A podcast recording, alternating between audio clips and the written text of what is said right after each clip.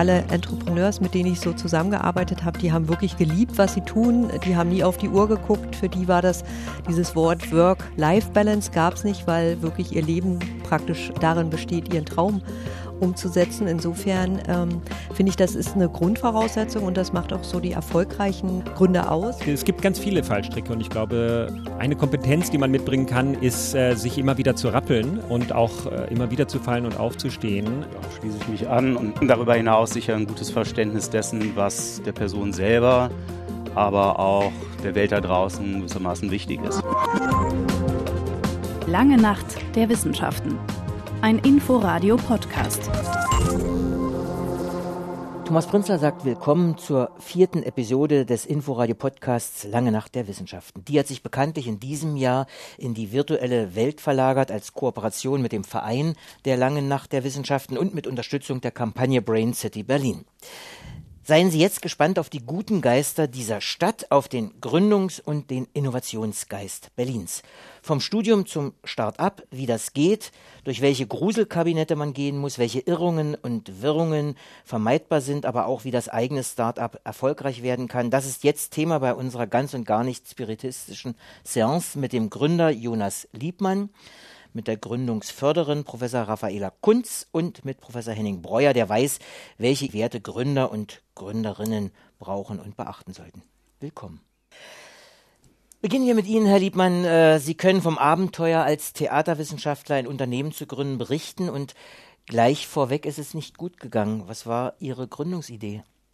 Ich möchte auch widersprechen, dass es nicht gut gegangen ist, aber äh, vielleicht erst zur Idee. Die Idee kam eigentlich direkt aus dem Studium, äh, nämlich ähm, in der Zeit, ja, äh, war das Schlagwort äh, Web 2.0 in aller Munde und ähm, ich habe mich gefragt, warum an den Unis in dieser Richtung so wenig passiert, äh, relativ veraltete E-Learning-Systeme, die in meinem Studium eigentlich gar nicht genutzt wurden.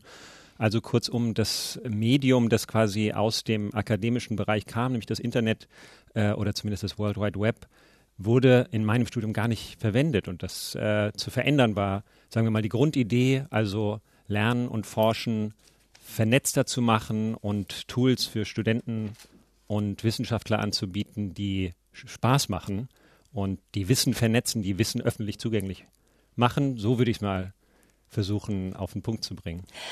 Mein äh, Kommentar, es ist nicht gut gegangen, bezieht sich natürlich darauf, äh, Iversity musste Insolvenz anmelden. Mhm kurze Zeit später. Warum?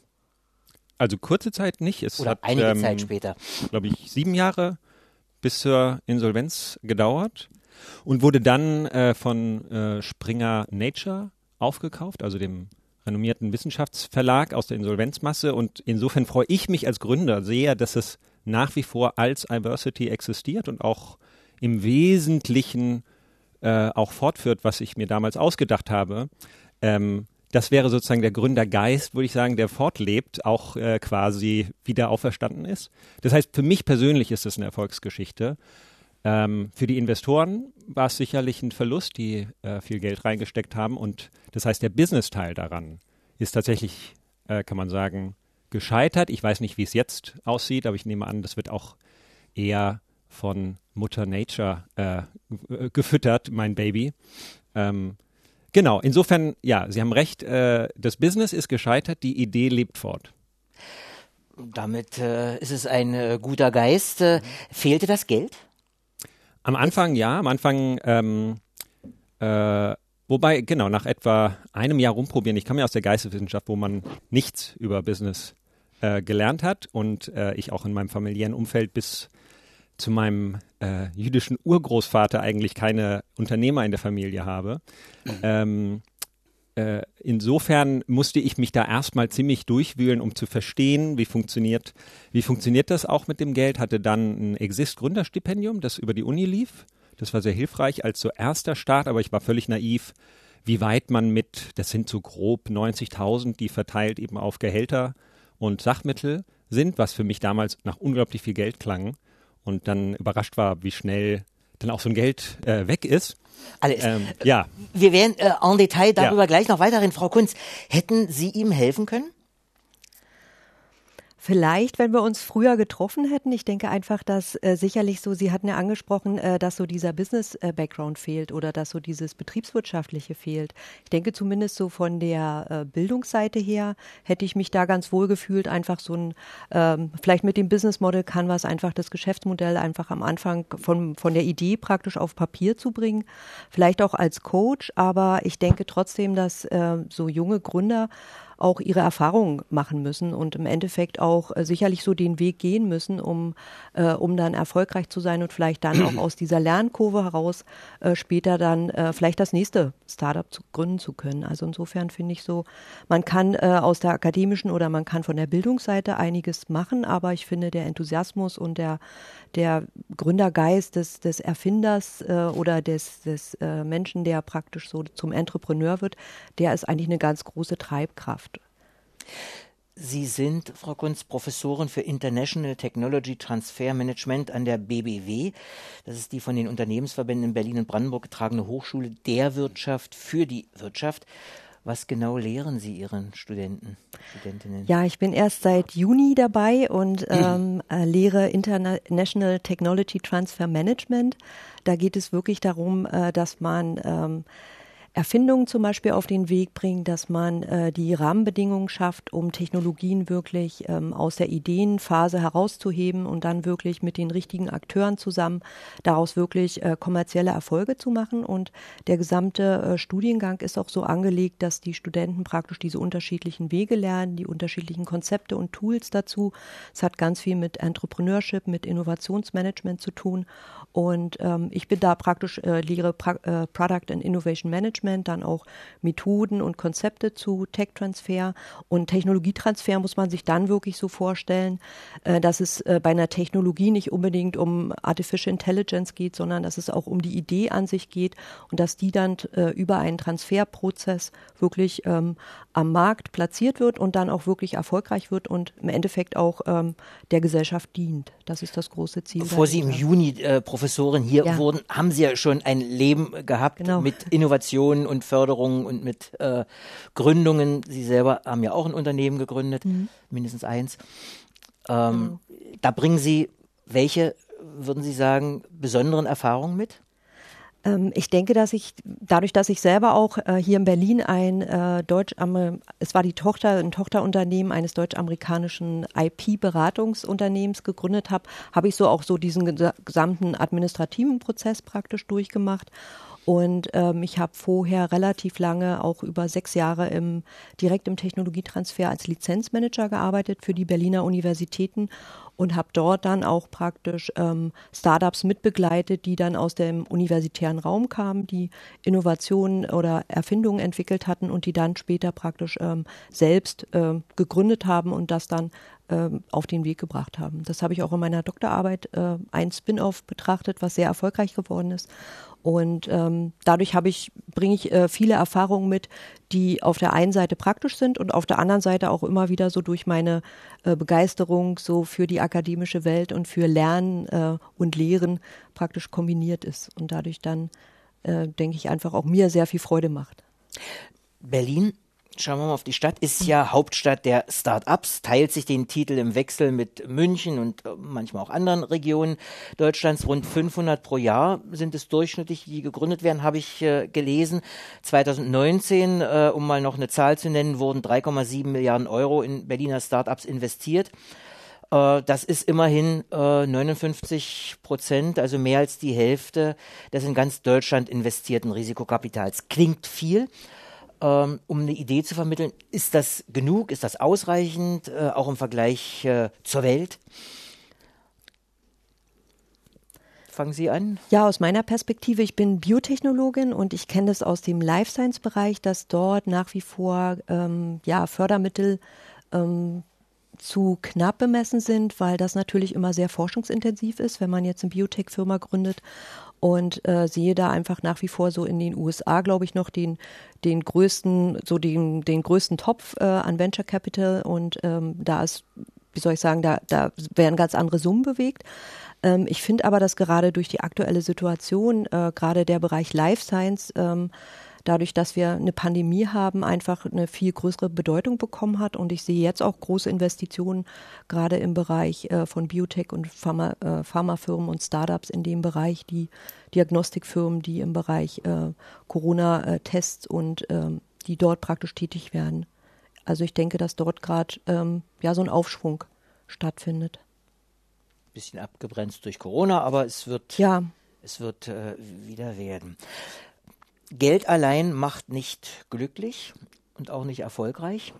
Damit sind wir bei Ihnen, Herr Breuer. Sie sind Professor für Wirtschafts- und Medienpsychologie hier an der Hochschule für Medien, Kommunikation und Wirtschaft und damit praktisch äh, unser Gastgeber heute hier in der Hochschule. Sie empfehlen Gründern zunächst über Werte nachzudenken. Könnte man denken, mal gut, äh, als Gründer, Sie sagten es, will ich auch Geld verdienen. Welche Vorschläge bekommen Sie so von äh, Gründern, äh, wenn Sie sagen, also denkt erstmal über Werte nach und dann übers Geld? Naja, in der Tat wird das Thema Werte im Kontext von Unternehmungen und Gründungen oft äh, einfach auf die wirtschaftlichen Kennzahlen reduziert, ne, auf Gewinne, Profite, den Unternehmenswert, Shareholder Value, äh, der zu erzielen ist. Aber wir haben festgestellt, das ist natürlich niemals der einzige Wert oder das einzige Sinn und Zweck des Vorhabens, um das es Gründern dabei geht. Ich glaube, das hat Herr Liebmann auch ganz äh, schön in seinem Fall schon mal dargestellt, sondern wir versuchen unter Werten wirklich allgemein Vorstellungen des Wünschenswerten zu verstehen, die äh, menschliches Handeln leiten, die Bewertungen ermöglichen, die ähm, einfach formuliert das darstellen, was einem Individuum oder einer Organisation wichtig ist. Äh, Shalom Schwarz, ein amerikanisch-israelischer Psychologe, hat das auch mal ein geordnetes System von Prioritäten genannt.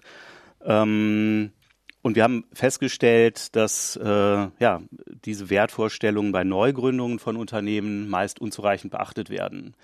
Äh, oft stehen da wirtschaftliche Fragen natürlich im Vordergrund, ja, wo man das Kapital herbekommt, äh, wie man sein Angebot kommuniziert und vermarktet. Ähm, Andererseits, wenn dieses Thema nicht zum Beispiel im Gründungsteam hinreichend thematisiert wird, führt es oft zum Scheitern von Gründungsvorhaben. Ich weiß nicht, ob da in Ihrem Fall solche Aspekte eine Rolle gespielt haben. Ne? Bei großen Unternehmen ist es ähnlich. Ich habe das selber erlebt. Bei einem Smart Home Projekt zum Beispiel, bei dem äh, der eine Teil vom Projekt eine Sicherheitslösung für ältere Menschen äh, gestalten wollte, der andere das Thema Sicherheit jetzt nicht so zentral fand, sondern eher so eine Komfortvariante für wohlbetuchte Kunden äh, entwickeln wollte. Ja, und wenn über diese grundsätzlichen Vorstellungen keine Einigkeit besteht, wird es sehr schwer, auch effizient zusammenzuarbeiten und überhaupt langfristig eine Handlungsbasis zu schaffen. Und nachdem wir uns dann damit beschäftigt haben, haben wir festgestellt, einerseits ist das Thema in der wissenschaftlichen Literatur, im Innovationsmanagement spielt es bislang kaum eine Rolle. Ja, also wenn Sie einen Index von so einem Lehrbuch aufschlagen, das können Sie vielleicht bestätigen, äh, dann finden Sie den Eintrag oft noch nicht mal äh, in diesem Sinne Werte im Index und zum Zweiten äh, gibt es in der Praxis auch eine ganze Menge Vorurteile oder Missverständnisse was diese Werte in Unternehmen betrifft. Genau, äh, jetzt, äh, wenn Sie sagen, also da haben die Gründer unterschiedliche Vorstellungen, würde ich sagen, das hat erstmal nichts mit Werten zu tun, sondern mit der Ausrichtung des äh, Unternehmens. Oder liege ich da ganz falsch? Und vor allen Dingen, über welche Werte sprechen Sie genau? Also lässt es sich konkretisieren? Genau, also ähm, also wie gesagt, die allgemeine Definition ist, was sozusagen den Beteiligten essentiell wichtig ist bei dem, was sie da unternehmen wollen, ja, und was äh, so die übergeordneten Zielsetzungen sind. Äh, das sind erstmal vielleicht die Wertvorstellungen, die die Gründer selber mitbringen. Ja, inwiefern kümmern sie sich um ein Thema wie Generationengerechtigkeit, ja, wenn wir jetzt an das Thema Nachhaltigkeit denken und inwieweit wollen sie das als eine Handlungsmaxime auch für die Unternehmensentwicklung wirksam werden lassen ob sie das tun oder ob sie das nicht tun, hat dann eminente Auswirkungen darauf, wie sie zum Beispiel die ganzen Geschäftsmodellkomponenten gestalten, wie sie die Lieferkette gestalten, wie sie äh, Partnerschaften gestalten, ob sie eher Partnerschaften suchen zu anderen Unternehmen, die ähnliche Vorstellungen haben oder äh, das halt nicht tun. Also ein Beispiel, das, mit dem wir in letzter Zeit zu tun haben, ist zum Beispiel das Start, äh, nicht mehr ganz Start-up, Berliner Unternehmen Ecosia, ja, eine Suchmaschine, die Bäume pflanzt. Also alle x Suchanfragen werden in Baumpflanzprojekte reinvestiert, äh, um damit eigentlich den CO2-Verbrauch, der durch äh, die Suchanfragen generiert wird, überzukompensieren. Ja, und äh, damit etwas für die Umwelt zu tun. In dem Sinne sieht man, wenn man sich diesen Wert der Nachhaltigkeit quasi ganz vorne auf die Fahne schreibt, entstehen daraus bestimmte Ideen, wie überhaupt das Geschäftsmodell in dem Fall zu gestalten ist. Es entstehen äh, eine Klarheit in den zahlreichen Situationen von Unsicherheit und Innovationsprozesse sind immer grundlegend durch eine Unsicherheit charakterisiert. Ja, alle Beteiligten haben schon mal eine grobe Leitlinie, in welchem Sinne sie entscheiden sollen und es gibt hat sogar äh, und es kommt dann aber auch immer wieder zu Abwägungen, weil in diesem Fall Ecosia, die haben sich verschiedene Kern, verschiedenen Kernwerten verschrieben. Einer ist der Wert der Nachhaltigkeit, ein anderer Wert der, Integ der Wert der Integrität oder auch der Wirksamkeit des eigenen Handelns. Ja, und dann gab es zum Beispiel eine Anfrage von einem großen Ölkonzern, der gesagt hat, hier passt auf, wir äh, nutzen euch als unsere Standardsuchmaschine. Ja, wir haben mehrere tausend, vielleicht mehrere zehntausend Mitarbeiter könnte euren Impact erhöhen. Ne? Gesagt, Geht gar ja, nicht, vermute ich. Was? Geht gar nicht, vermute ich. Oder ging gar nicht. Ist an sich natürlich erstmal richtig, ne? Und dann muss man halt die Abwägung treffen. Ja, man hat einerseits diesen Wert Impact, Nachhaltigkeit, man hat aber auch diesen Wert Integrität.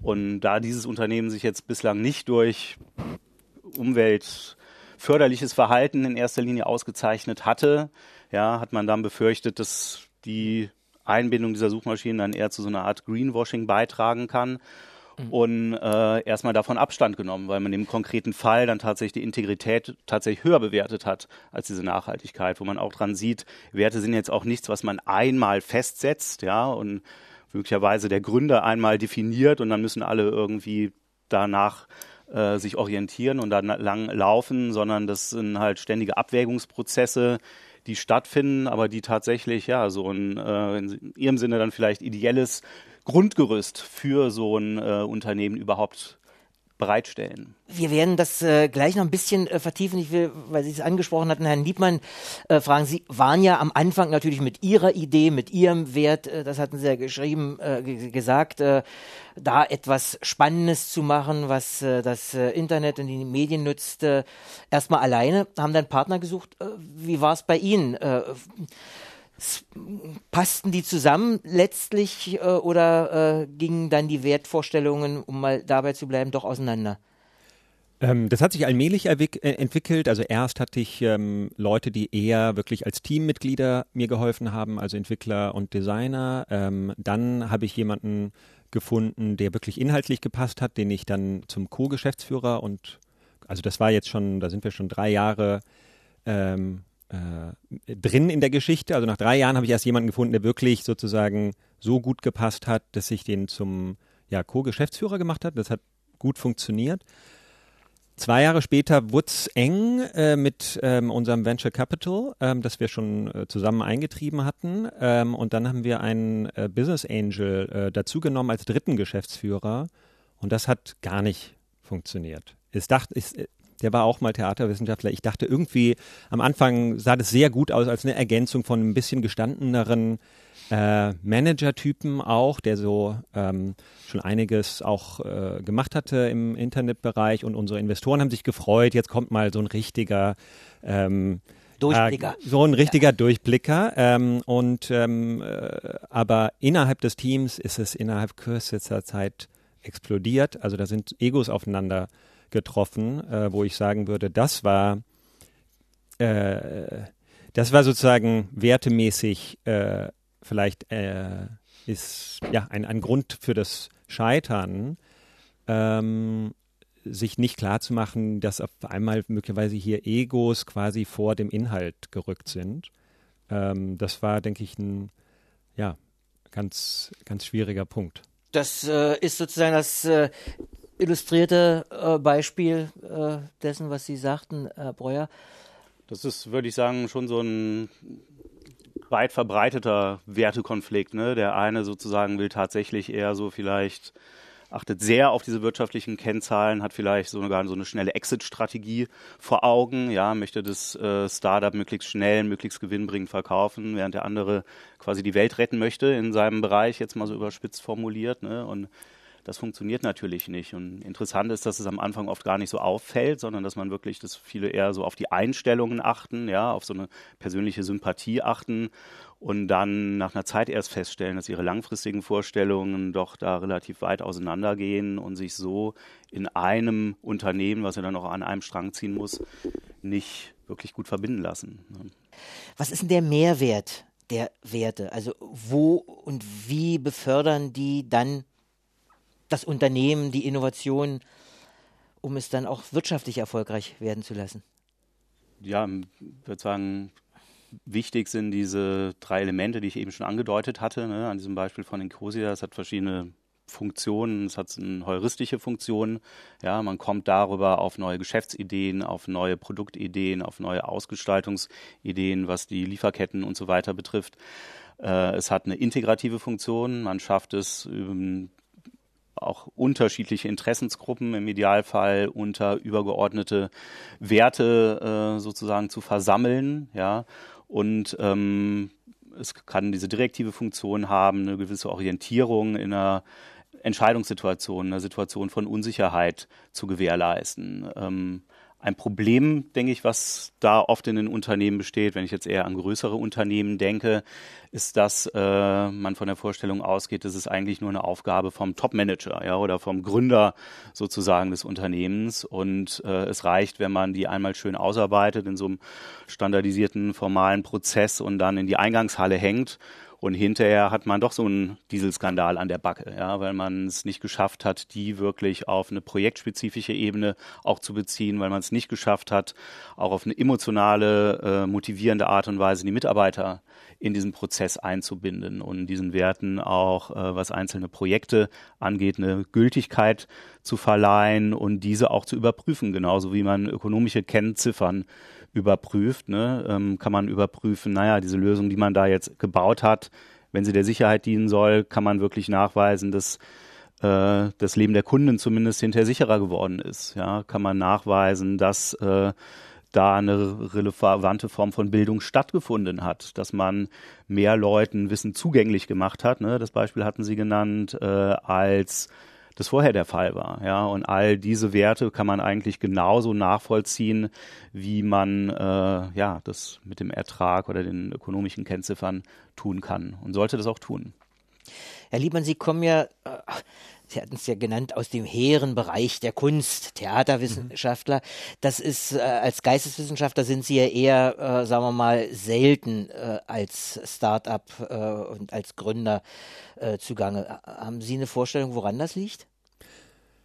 Na, Sie sagten es bereits, man äh, beschäftigt sich mit den hehren oder den auch ähm, ja einfach ähm, leidenschaftlichen äh, Themen, die äh, bei denen tatsächlich vielleicht erstmal andere Werte als Geld verdienen äh, voranstehen. Also ich hatte lang mit dem Theater auch zu tun, wo es klar war, wenn man das macht, dann macht man es eher nicht fürs Geld, sondern ähm, ja aus Leidenschaft. Rein stofflich sozusagen gibt es wenig Berührungspunkte zum Bereich Wirtschaft. Und andererseits hatte ich aber äh, dann gemerkt, dass ich mich gar nicht so schlecht vorbereitet gefühlt habe für, für die Gründung eines Startups. Also ich habe ja auch noch Kulturwissenschaft studiert und allgemeine und vergleichende Literaturwissenschaften. Das sind alles Fächer, wo man ziemlich breites Themenspektrum äh, äh, hat und sich relativ schnell in ganz unterschiedliche Sachen reindenkt. Ähm, insofern ist es mir nicht so schwer gefallen, äh, mich dann auch in ja, in verschiedene Wirtschaftsthemen reinzudenken. Das ist ja keine höhere Mathematik, also da reicht eigentlich Plus, Minus und Prozentrechnung so in etwa.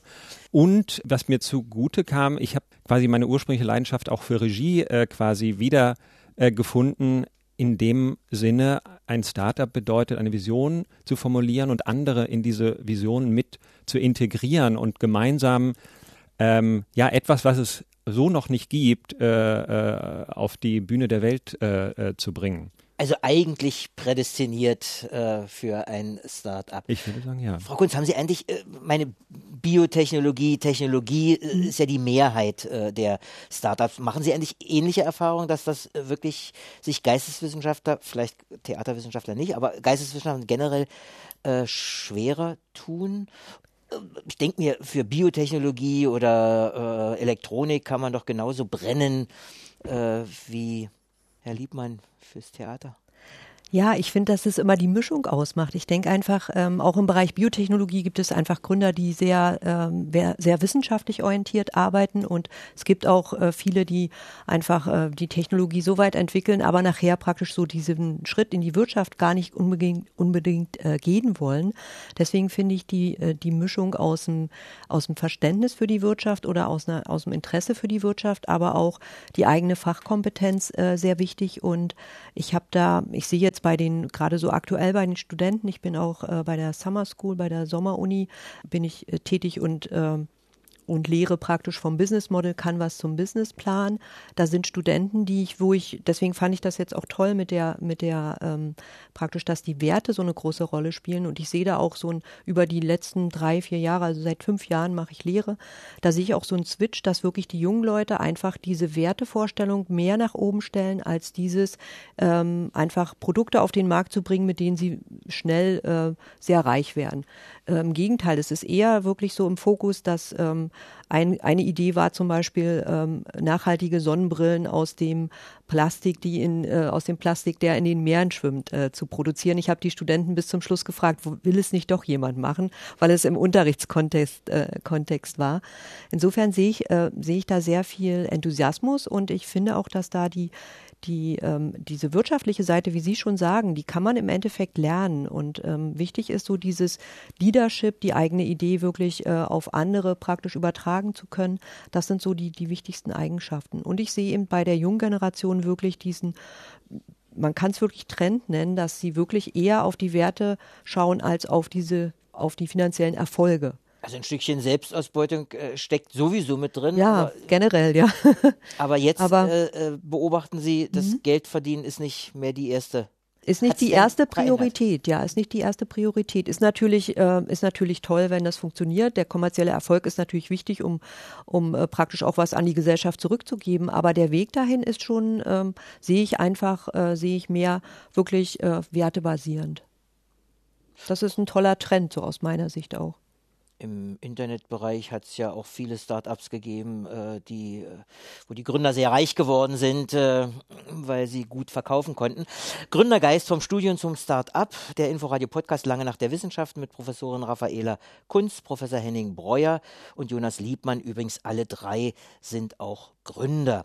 Der Podcast soll ja auch ganz praktische Lebenshilfe bieten. Denn äh, machen wir es mal so. Sie haben studiert, äh, Herr Liebmann. Äh, was waren Ihre ersten Schritte, bis Sie dann irgendwo im Handelsregister eingetragen waren? Also erste Schritte waren äh, Ideenfindung. Ich habe äh, tatsächlich erst angefangen mit äh, dem grundsätzlichen Wunsch, äh, mich mal mit dem Thema Gründung zu beschäftigen und äh, habe bestimmt ein Dreivierteljahr, Jahr lang Ideen gesammelt. Ähm, habe dann an, mich mit dem Thema Geld äh, beschäftigt. Wie kann ich es finanzieren? Wie kann ich äh, Programmierer äh, zahlen? Ähm, und ja, ähm, dann ist es sozusagen Stück für Stück ist es aus einer Idee äh, zu einer Realität geworden.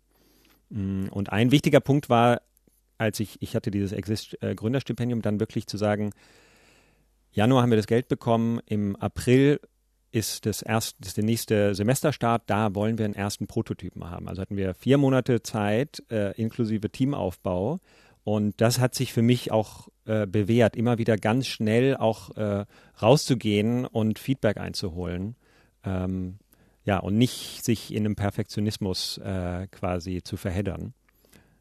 Also das hat funktioniert für mich. Mhm. Frau Kunz, ist das so eine äh, typische Geschichte? Man entwickelt die Idee und guckt dann, dass man Stipendium, nein, kein Stipendium, dass man dann einen Kredit bekommt? Ja, ich denke, das ist schon ein üblicher Weg, gerade wenn man so aus dem universitären Bereich kommt und äh, praktisch noch sehr jung ist, dann ist diese Exist-Förderung ein guter Weg. Und was ich toll finde, ist, dieses nicht den Perfektionismus anzustreben, sondern sofort ähm, praktisch die ersten Kundenstimmen einholen und wirklich so früh wie möglich rausgehen mit der ersten Version. Die muss noch nicht unbedingt alles können, aber dass man so ein Feedback vom Markt hat, weil ich habe auch schon Gründer erlebt, die sehr, ähm, die sind sehr verliebt in ihre Idee und trauen sich dann aber auch gar nicht so richtig überhaupt jemanden damit anzusprechen und wirklich so ein erstes Feedback zu holen. Vielleicht auch so ein bisschen, weil sie sich unsicher sind, aber wichtig ist da wirklich schnell rausgehen und ähm, Feedback vom Markt holen, um wirklich dann auch wirklich so wie soll ich sagen, so flexibel zu bleiben, auch Änderungen vorzunehmen. So, also nicht zu sehr in die Idee verliebt bleiben, sondern gucken, okay, was passiert draußen in der Welt und wie kann ich darauf reagieren und wie kann ich praktisch dann auch Änderungen vornehmen. Schütteln so zweifelnd, mhm. skeptisch den Kopf. Nee, also ich kann dem einerseits nur zustimmen. Mhm. Ne, es ist ja auch viel, auch seitens der Theorie und der Literatur hat da viel Entwicklung stattgefunden. Ein bekannter Trend, würde ich fast sagen, so in dieser Startup-Community, auch wahrscheinlich im Bücherregal, wenn es da noch eins gibt, hier der meisten Berliner Startups, ist ja dieser Lean Startup-Ansatz, ja, dass man versucht, da wirklich äh, sehr kurze Lernzyklen zu realisieren und dieses Pivoting, ja, also schnelle Richtungswechsel, sich sozusagen nach den nächsten besten Marktchancen auszurichten, stark in den Vordergrund stellt. Allerdings geht es dann teilweise so weit, dass ähm, Protagonisten dieses Ansatzes, wie hier Steve Blank sagen, dass niemand außer Risikokapitalgebern und der späten Sowjetunion überhaupt noch fünf Jahrespläne braucht und dass äh, die eigentlich nur dazu dienen, komplette Unbekannte vorherzusagen. Diese Pläne sind im Allgemeinen Fiktion und es ist Zeitverschwendung, sich überhaupt auszudenken muss man natürlich die Banken erstmal davon überzeugen, dass es wirklich so ist. Aber selbst wenn man das schafft, ähm, finde ich, ähm, ist es auch ähm, bedenklich und man muss sozusagen die andere Seite wieder dagegen aufwägen, ja, dass wir vor großen, auch langfristigen gesellschaftlichen Herausforderungen stehen, dass die hervorragende Ansatzpunkte geben, unternehmerisch tätig zu werden und dass diese Ziele nachhaltiger Entwicklung zum Beispiel auch nur mit Hilfe von Startups und nur mit Hilfe von großen Unternehmen realisiert werden können. Ja, und da braucht man schon auf äh, sozusagen dann wieder dieser Werteschiene schon eine langfristige Ausrichtung, äh, auch wenn man natürlich offen sein muss, jetzt das operative Geschäft und die Details im Geschäftsmodell äh, zu justieren, während man diesen Prozess durchläuft und Partner mitnimmt, Partner verliert und so weiter. Ne? Insofern ist es immer die Abwägung von diesem sehr kurzfristigen Lean Startup Ansatz ne, und im langfristigen wird, den ich jetzt eher wertebasiert oder visionsorientiert oder wie auch immer nennen würde.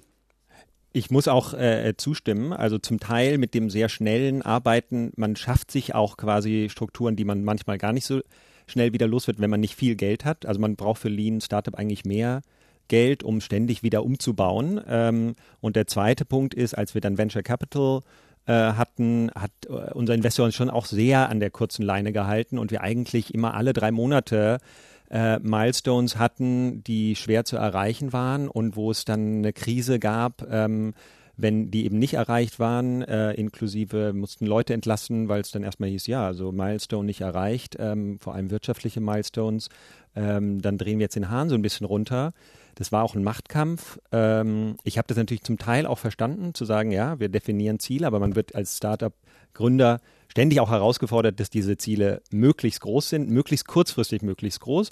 Und im Rückblick würde ich sagen, man braucht auch im Idealfall würde ich sagen, 12 bis 18 Monatszyklen eher, um wirklich mal eine Idee so auszureifen, dass man dann wirklich sagen kann, funktioniert die jetzt oder funktioniert die nicht, sondern so war es ganz oft so, dass man gesagt hat, okay, die hat jetzt nicht funktioniert, sofort äh, umschalten, äh, was Neues muss her. Ähm, also so kurze Zyklen, die gehen dann vielleicht ja, eigentlich nur, wenn man wirklich äh, sehr viele Ressourcen hat, um ständig auf einem hohen Niveau Sachen auszuprobieren. Ansonsten bleibt so ein bisschen ein Gestocherer äh, im Nebel, ob das vielleicht funktioniert oder das und wird sehr panisch. Mhm. Wie viel hat äh, das Iversity von Jonas Liebmann mit dem Iversity äh, von Springer Nature noch zu tun? Also es hat sich schon zu meiner Zeit äh, mehrmals geändert ähm, oder ich würde sagen äh, äh, ähm, immer weiter herauskristallisiert und das ist so eigentlich auch bestehen geblieben. Also zumindest in seiner äh, Kristallisationsform wirklich sich zu konzentrieren auf öffentlich zugängliche Kurse. Also wir hatten ganz am Anfang noch sehr viele auch E-Learning äh, quasi Angebote, die die Professoren nur intern benutzt haben für ihre Studenten, also quasi im Passwort geschützt. Und dann wurde immer klarer, also das eigentliche, der eigentliche Kern sind die öffentlich zugänglichen Kurse, die gibt es nach wie vor. Aber was jetzt, glaube ich, auch ein wichtigerer Standpunkt ist, ist äh, Kurse auch für Weiterbildung und Unternehmen, äh, die sozusagen Fortbildung für ihre Mitarbeiter. Das zum Beispiel habe ich gar nicht äh, in meiner Zeit gemacht, sondern wir waren sehr akademisch, was natürlich auch businessmäßig schwierig war. Aber ich würde sagen, eigentlich der Kern äh, stimmt so noch. Und äh, bis hin zum Design und dem Namen äh, ist sehr vieles ähnlich. Es gibt nur einen Weg, Großartiges zu leisten, zu tun, was man liebt, hat Steve Jobs gesagt. Äh, Frage in die Runde, reicht das? Was müssen akademische Gründer, und über die reden wir ja äh, hier, und Gründerinnen vor allem können und mitbringen? Und was müssen sie lernen, was sie nicht mitbringen können? Frau Kunz?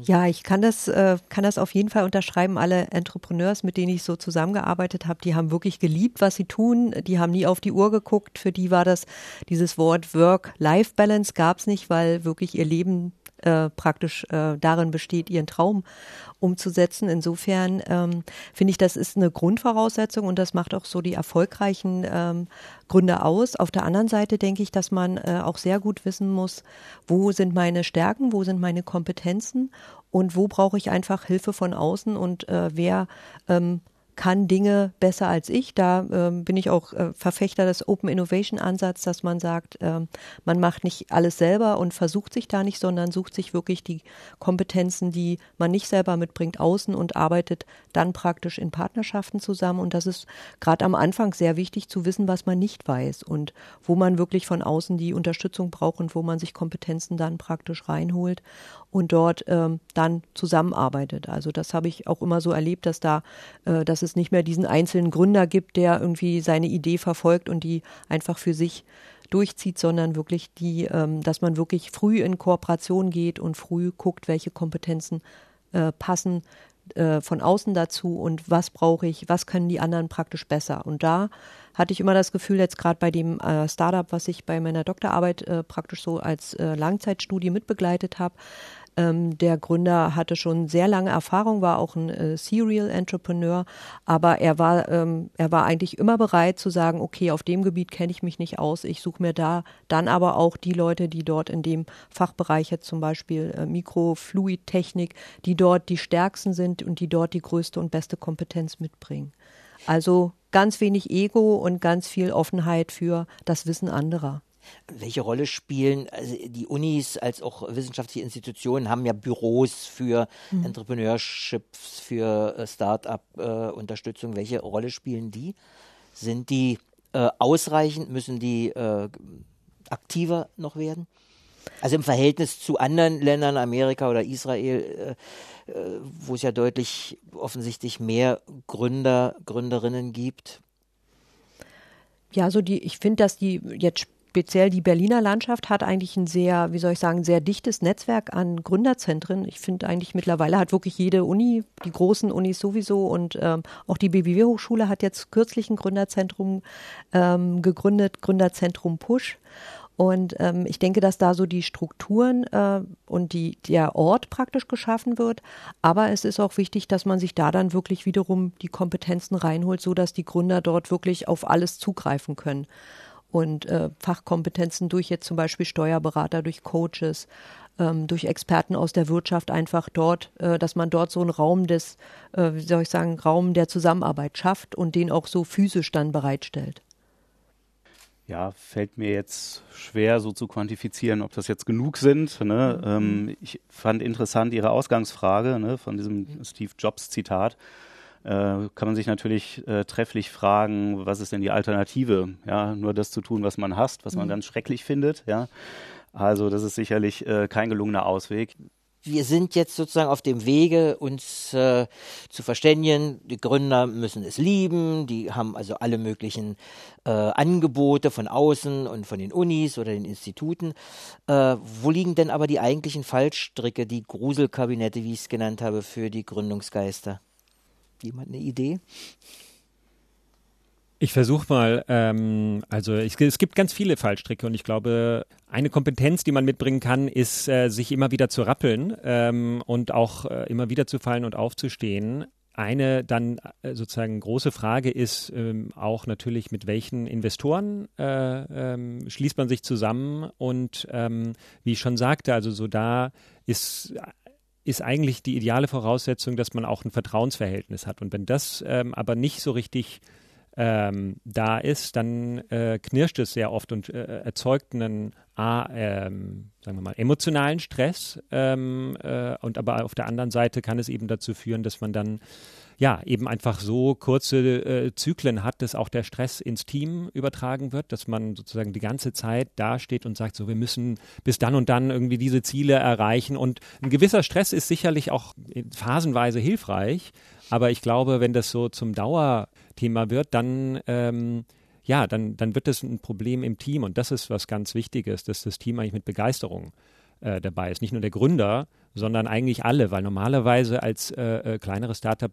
kann man auch nicht Top-Gehälter äh, zahlen. Und ich habe äh, ganz tolle Erfahrungen gemacht mit Leuten, die direkt, direkt aus dem Studium kamen, die mit extrem viel Enthusiasmus und sehr schlaue Leute dazu kamen, aber gar nicht so viel Erfahrung hatten aber diese Erfahrungen sehr schnell irgendwie aufgebaut haben und vor allem auch mit einer Kreativität äh, ihren Job äh, gemacht hat, der vielleicht ähm, gar nicht sonst unbedingt immer bei, äh, bei äh, gestandenen äh, Leuten vielleicht mehr da ist. Ähm, aber ja, äh, ich glaube so dieser dieser Stress jetzt ähm, äh, ganz schnell äh, bestimmte Milestones zu erreichen, ähm, wäre so ein T äh, Thema und das andere ist äh, die Teamzusammenstellung, also gerade auf Management-Ebene. Ähm, wie geht man mit Egos um ähm, und wie kann man die sozusagen, weil natürlich äh, das ist auch normal, dass auch in einem Startup-Bereich äh, starke Egos aufeinandertreffen. Und ich hatte eigentlich immer sehr gute Erfahrungen mit, mit wirklich auch Leuten, eine Auseinandersetzung, die auch hart sein konnte, aber wo es immer klar war, es geht um die Sache. Ähm, und ähm, wenn aber die Sache so hinter die, ja, so äh, Durchsetzung der, der eigenen Persönlichkeit äh, rückt, dann ähm, wird das, glaube ich, ja, äh, ein echter Fallstrick.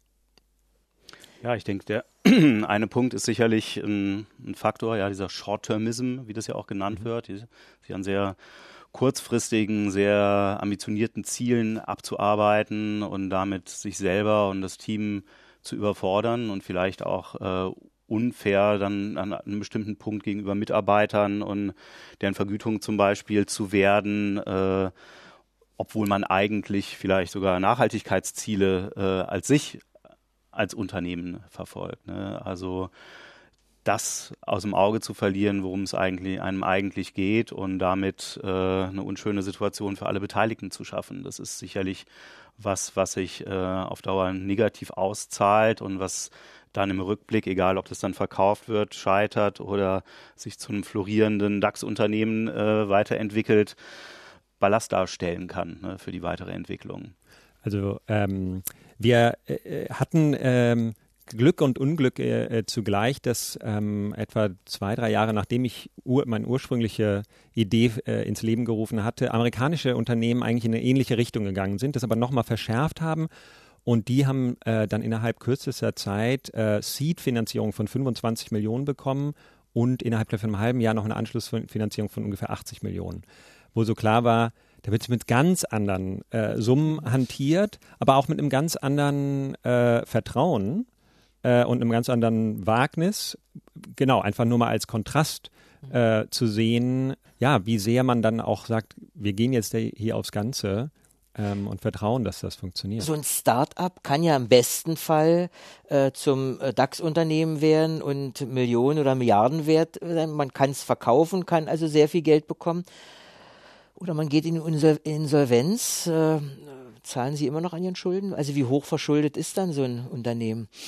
So ein Gründer. Also auch da, ich hatte Glück im Unglück. Ähm, äh, zum einen hatte ich äh, mich quasi erfolgreich verstritten mit dem neuen Geschäftsführer und ähm, war erst hoch erbost darüber, dass jetzt die Investoren sich mit dem neuen eher zusammentun und mich aus meinem eigenen Unternehmen feuern.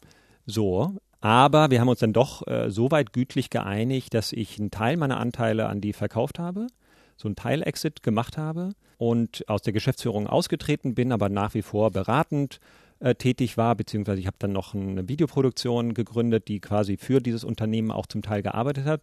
Das heißt, ich war auf einmal wieder sehr frei und befreit, äh, hatte Geld genug, um ein paar Jahre lang davon zu leben und konnte von außen beobachten, wie dieses Startup so äh, nach wie vor sehr viel Geld verbrannt hat. Also da sind noch, äh, ich glaube am Ende waren es sieben, acht Millionen, die da auch dann doch investiert wurden. Aber es ist auf keinen grünen Zweig gekommen und die Insolvenz hat aber ohne mich stattgefunden. Ähm, ich hätte mich natürlich gefreut, wenn das noch toller äh, funktioniert hat, aber ich bin der Einzige, der am Ende daraus. Äh, Sie waren fein raus an der, an, ja. der Stelle. Äh, Sie hatten es vorhin schon gesagt, äh, so eine äh, Grundeigenschaft ist äh, zu Boden gehen, aufstehen, schütteln, weitermachen. Mhm. Iversity war auch nicht das letzte Unternehmen, was Sie gegründet haben. Nee, also ich habe dann erstmal auch ein bisschen die Schnauze voll gehabt von dieser Art von Startup und dem ähm, ja, auch dem, äh, der Art, wie dort irgendwie, ähm, ja, eine Blase sozusagen auch in Berlin irgendwie aus meiner Sicht äh, erzeugt wurde. Hab dann aber ähm, so ein bisschen zurückgehend auf meine Regieerfahrung eben diese Videoproduktionsfirma gegründet, die äh, recht erfolgreich dann quasi ähm, ja für diese ganzen neuen E-Learning-Startups, die auch in quasi vielleicht auch ein bisschen in unserem Fahrwasser entstanden sind, also ähm, ja E-Learning-Videos produziert. Ich habe ein Restaurant mitgegründet, das ähm, das erfolgreich ist, nicht wahnsinnig viel Geld abwirft. Ich kann niemandem empfehlen, Restaurants zu gründen äh, oder aufzumachen, um Geld zu verdienen, aber es macht Spaß. Zu Corona-Zeit gleich gar nicht. Ja, das ist auch äh, gerade natürlich ein heißes Thema und schwierig, aber da ist es wirklich eine Herzensangelegenheit äh, äh von mir und vor allem den anderen äh, Gründern. Und jetzt bin ich bereit, äh, oder bin ich dabei, Kulturprojekt äh, ins Leben zu rufen. Das ist noch äh, zu früh, um groß darüber zu reden, aber ich merke, dass ich mich wahnsinnig darauf freue und dass ich eigentlich sagen würde, zurück auch ein bisschen zu meinen äh, äh, quasi künstlerischen und kreativen Interessen zu kommen, ist wahrscheinlich genau das Richtige jetzt. Ähm, dass ich vielleicht auch ähm, diese Internet-Startup-Welt äh, gar nicht genug geliebt habe, sondern dass ich jetzt äh, möglicherweise ja äh, eigentlich vielleicht Sachen, die ich da gelernt habe, einbringen kann in etwas, was mich wirklich äh, leidenschaftlich macht. Und die, aus dieser Kombination bin ich gespannt, was rauskommt. Das Ziel ist, nicht Geld zu machen erstmal, sondern äh, was zu machen, was mir Spaß macht und sich selber trägt. Viel Erfolg dafür. Zum Schluss äh, 1, 2, 3. Einen erfolgreichen Gründer, eine erfolgreiche Gründerin zeichnet aus. Frau Kunz, fangen wir mit Ihnen an. Enthusiasmus, Offenheit und ja auch ein Stück weit Fachkompetenz. Ja, schließe ich mich an und darüber hinaus sicher ein gutes Verständnis dessen, was der Person selber, aber auch der Welt da draußen gewissermaßen wichtig ist. Und Herr Liebmann? Ich würde sagen Mut, Kreativität und eine soziale Kompetenz irgendeiner Art. Das kann äh, ganz verschieden aussehen, aber man muss Leute begeistern können. Und das ist das Ende unserer Seance zum Berliner Gründungs- und Innovationsgeist. Ich danke für heute dem unermüdlichen Gründer Jonas Liebmann. Danke an Professorin Raffaela Kunz von der BBW und Professor Henning Breuer, an dessen Hochschule für Medien, Kommunikation und Wirtschaft wir zu Gast waren. Übrigens, fast alle Infos zu den Fördermöglichkeiten finden Sie auf www.langenachtderwissenschaften.de. Die nächste Ausgabe des Podcasts können Sie dann ab dem 6. Oktober hören. Dann geht es um den Gesundheits- und Life Science Standort Berlin. Ich bin Thomas Prinzler, sage Tschüss mit dem Zitat am Ende heute von Mark Twain. Menschen mit einer neuen Idee gelten so lange als Spinner, bis sich die Sache durchgesetzt hat. Lange Nacht der Wissenschaften.